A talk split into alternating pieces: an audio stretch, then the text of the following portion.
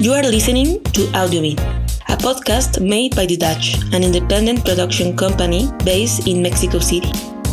Here, we will talk about films and series. We will also interview other filmmakers. We will learn about their history, their work, and creative process. I'm your host, Rocio Rubio Roman. Today, we will have a conversation with Timothy Coletti about his team experience within the 48 Hour Film Fest in LA.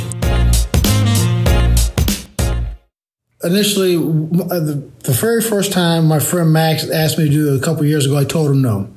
Uh, and I thought about it after it was over, and I was wondering why I told him no. And I was like, well, I, there was really no good reason. I just told him no. And then uh, after he told me of his experiences, I, I, thought about it. I said, listen, if you decide to do it again, let me know. And I think it was one of those things like I couldn't have changed anything that happened with before, and I I just would have been caught up in it too. but uh, it was sort of like yeah, it's, it's a, I applaud him for going out there and trying to do it done in 40 hours. It was sort of like a challenge, like a, you know, and I was like, yeah, why not, Tim? Just give it a shot, man. You know, the worst thing is to happen is you, you, don't do it. The second worst thing is you do and it's all screwed up. so either way, you know, but you know, you're, you're, great. So I decided I would do it that way. It was sort of, so it was somewhat of a challenge to me. It was also to let my buddy know, Max, that, hey, man, we've always talked about doing stuff, but this time, yeah, let's do it. And I'm here with you, buddy. And so, uh, we were going to do it, but then COVID happened. And so nothing happened that year. And then he called me. He said, "Listen, the new, the other ones earlier this year, excuse me, in uh, 2021." He said, "Listen, um, I'm signing up for um, the 48 hour challenge. Do you want to do it?" And I said, "Yeah, man, let's do it." And so uh, he said, "Okay, I think it's in August, and this was in May, maybe."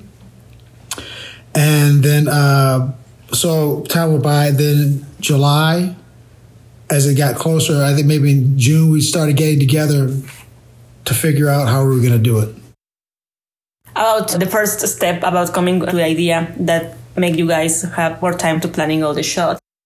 How would you say like was like the step one? Like can you explain that process of coming to ideas for the genre?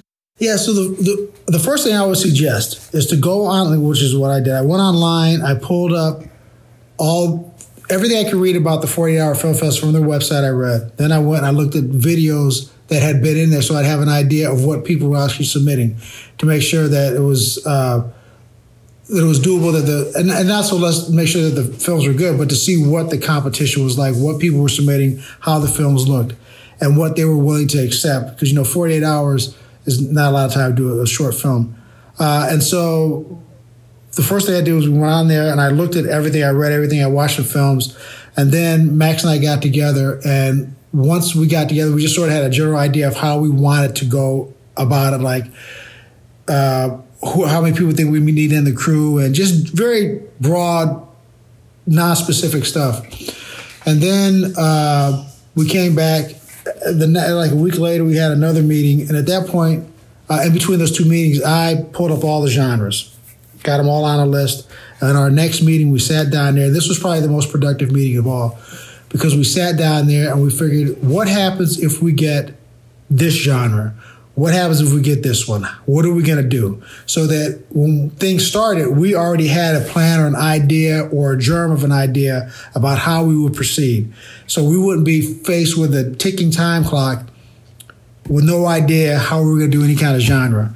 So that meeting ended up being the most important meeting because not only did we go through the genres, we figured out storylines, storylines that could go across a number of genres.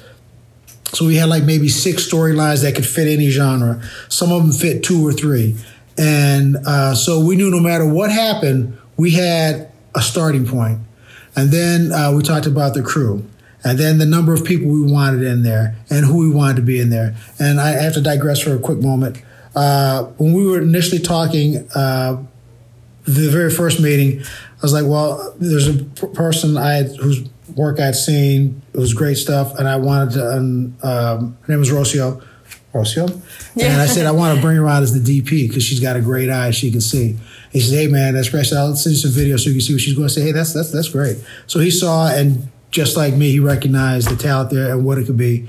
And I said, listen, guy, the first thing is she's easy to get along with. And so that in a pressure cooker is fantastic. and then when we started discussing actors, he had some friends I said uh, we one of the fundamental things we agree to is that whoever's involved in it has to be somebody you can get along with and is easy to work with. They may be extremely talented, they may be marginally talented, but they are nice and easy to get along with. Because part of what 48 hours does it, all the things that cause pressure in life are there. Sleep deprivation, or a, t- a lack of uh, a time schedule, a shortening time schedule, creative differences, everything that can just send you over the edge is there. So you have to have people who can respond positively in an environment like that. So when we were looking for crew members and cast, that was paramount because we both had bad experiences outside of that. And so that one particular meeting, we went up with the storylines and we figured out what type of storylines they could be. That was great. What we also did at that meeting um, was to figure out where we were going to shoot the location. And so where we were going to shoot, because the biggest thing was we had a right for a location that we had, that we knew we had access to. So for us, it was all about preparation. And at that point, at that meeting, not only we get the genres, we realized I said we can shoot at my house. We have the backyard. This is what it looks like. This is what the inside looks like. This is what it is. So when we write the script, whatever it is, we're writing to this very specific location. So we don't have to find nothing. We don't have to drive around, and we can put everything in stage there. Going back to the storyline, to the genders, in this case, you um, chose the main theme to be Christmas, but for example, next year, in a couple of years, what would you recommend to, to get as a main topic that can uh, fit fit in other genres? Like what we like the key to to find that main theme or topic? I think uh, what happened with us, how we came up with the storyline that we have in this particular one, we were just talking about stuff, and it was an offhanded joke, a, a little comment, and it's like, well, that's a great idea. So I think if you're doing that, it's just to talk about it because as you're talking, you're getting ideas, and if you sit down and say, okay, worst case scenario, what happens if we get Western musical?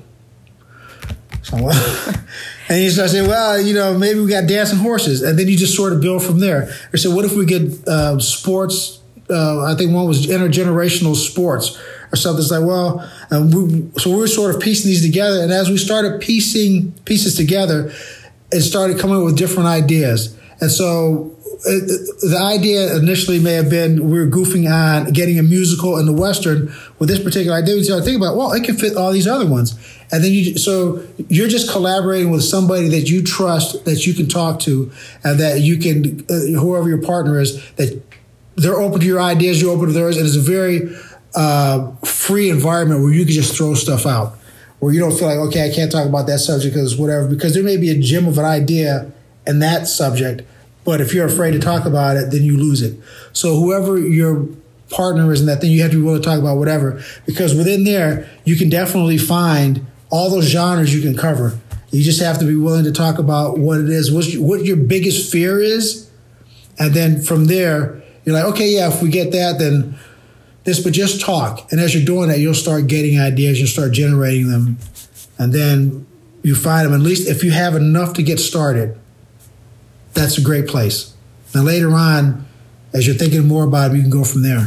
In this case, we got musical and film noir. For this project, we accomplished to establish a certain amount of time for writing and also production and post production. For example, like some basic suggestions to come with a script that has a good message and beginning. Yeah, one of the things that, that uh, Max was talking about on his previous one, how it was there didn't seem to be any organization, and. Uh, actually was the first one to admit it, and you realize that was one of the biggest mistakes there. And so I've always been, I try to be extremely organized about it, so that I have, I try to be extremely organized about it, so that I don't want to go in there not knowing what has to happen. I know in this particular case we have 48 hours. We receive the script at six, so from there until we have to turn in on six on Sunday, we have those 48 hours. So, how do we make those 48 hours work for us all the way through?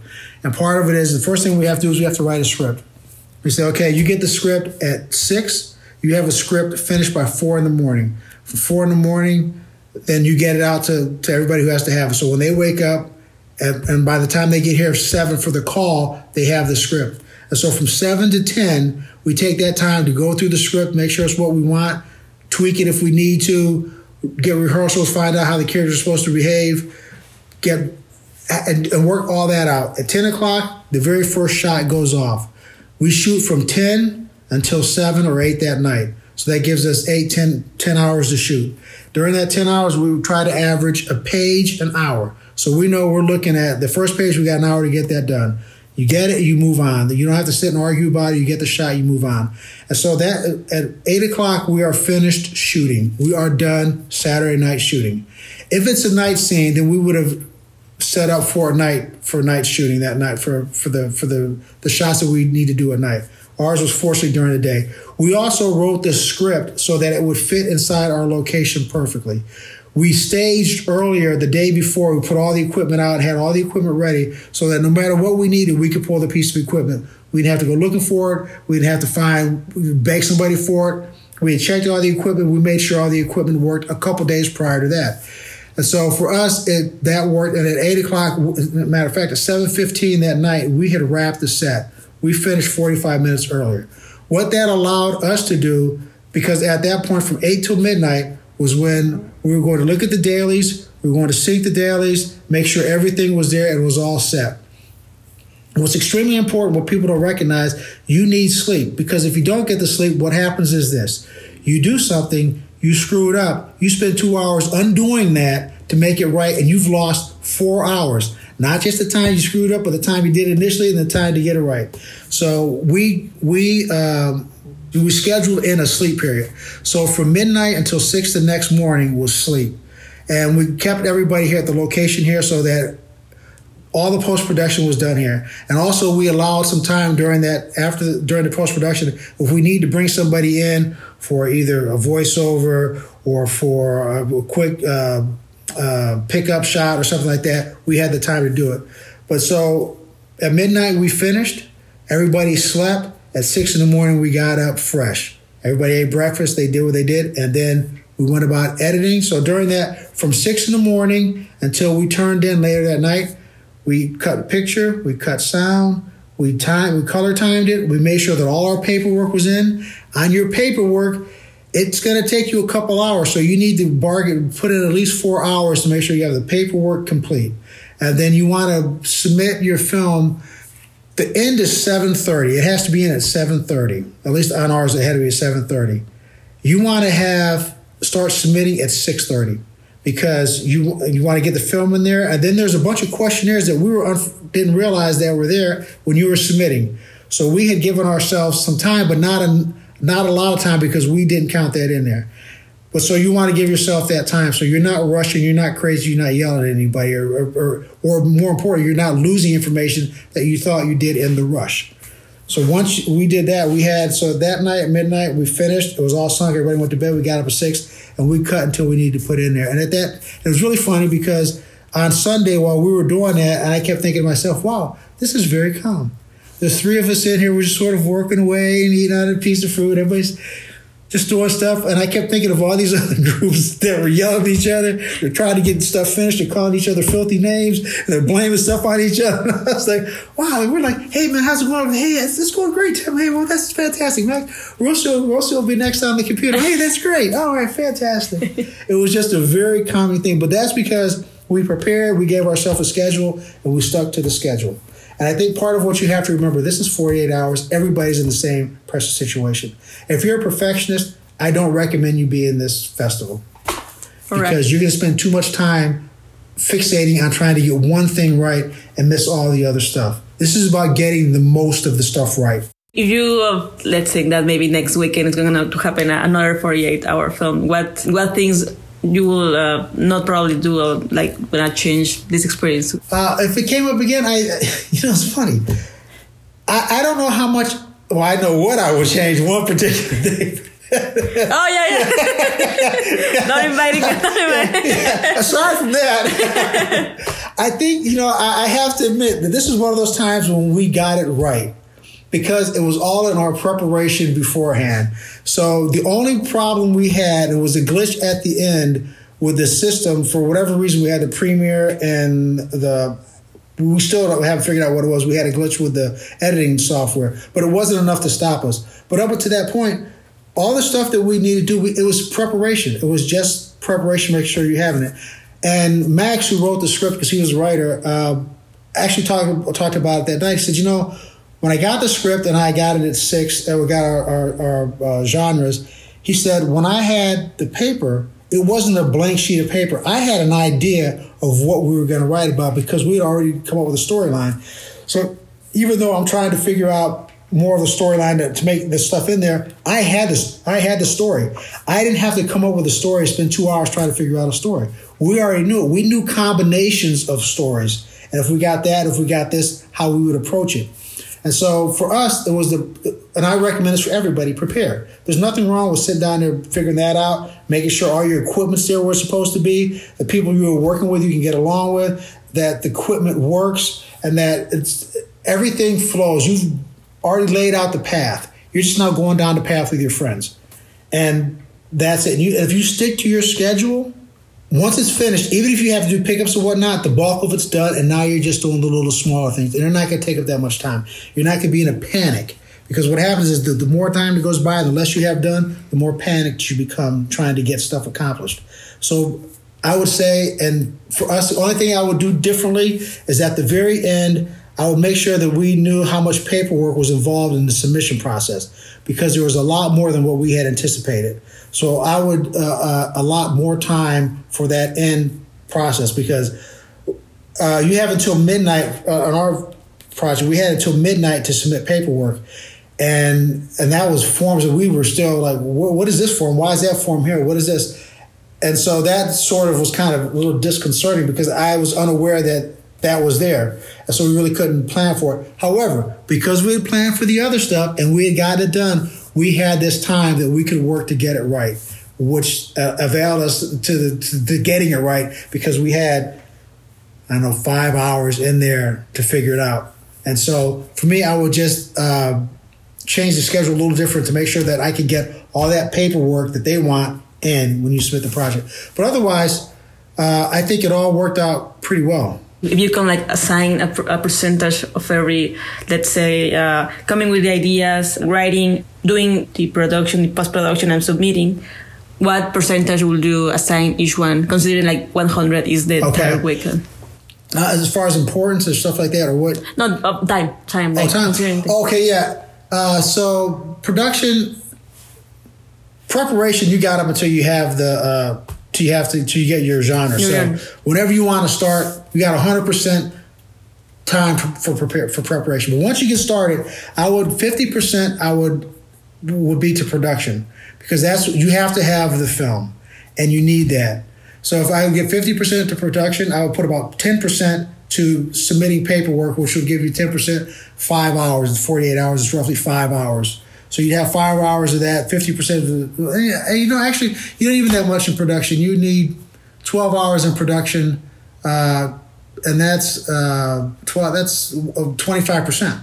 So 25% for production. Uh, for post production, which is probably, you're probably to need a little more in there because editing is a little slower depending on what it is. So I would probably go maybe 35, 40%, possibly 50% in editing because you have to do the timing, the the dialogue, the mixing. I mean, there's a lot of elements that I think people overlook and they go, "Oh, it's post. We'll fix it in post."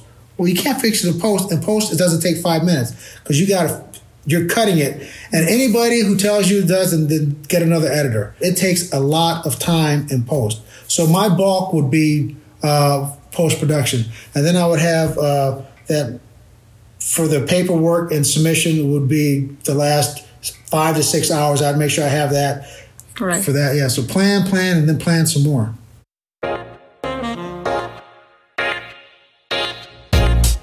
You for listening to Audio In, a podcast made by the Dutch and produced in Mexico City, hosted by Rocio Rubio Roman. If you want us to keep going, please listen and subscribe. You can email us at audiobean at thedutch.com or visit our website www.thedutch.com. Jazz music by Bensound.